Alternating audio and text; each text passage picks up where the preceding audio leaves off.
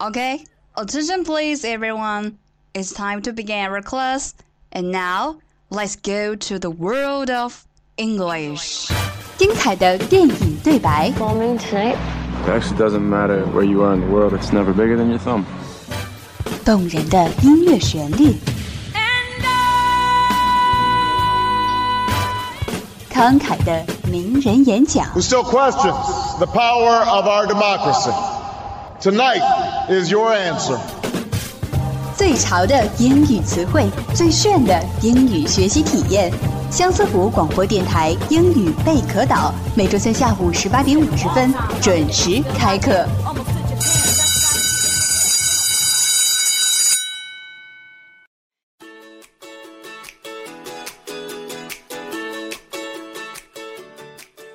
Hello，大家好，欢迎收听本周的英语贝壳岛教学小节目。This is your old friend Cheer。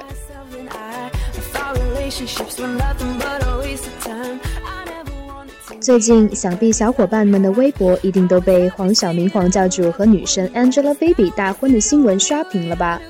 除此之外，很多娱乐圈的明星们都纷纷爆出了恋爱关系，即将走进婚姻的殿堂。那么今天我们不妨来学习一些关于结婚的词汇和短语吧。Are you ready? Let's get started.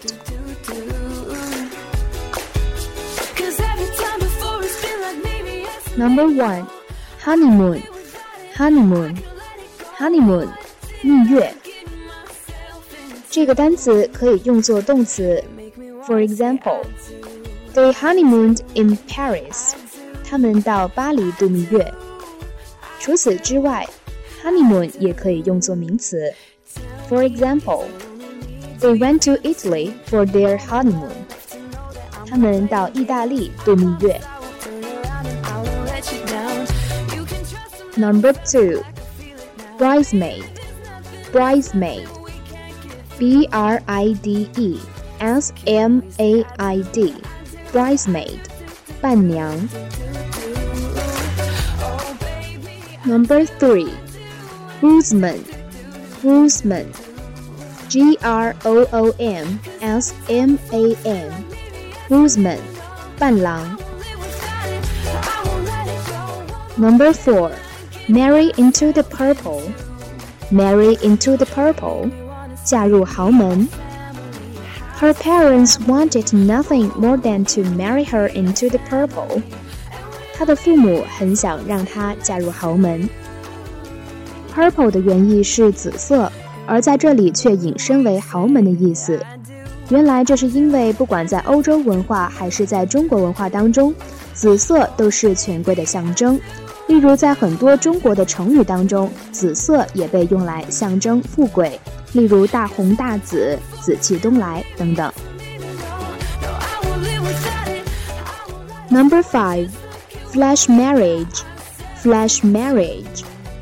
It means getting married at a lightning speed. 闪婚。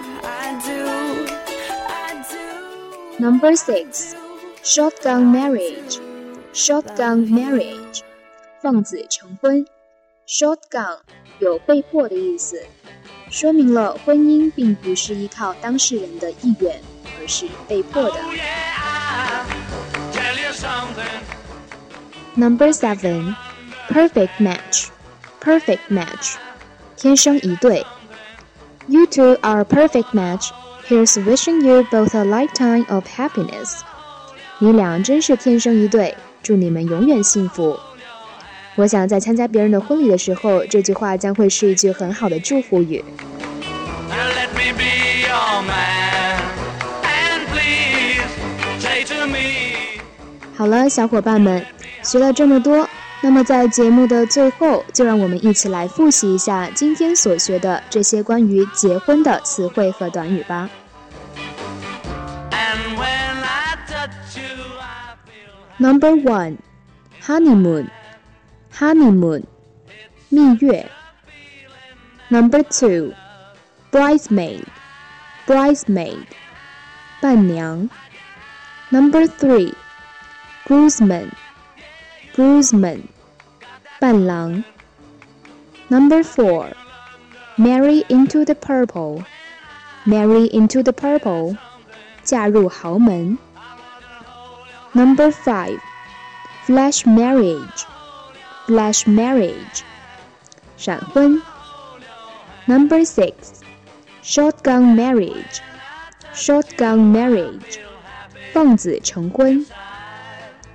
Number seven, perfect match, perfect match，天生一对。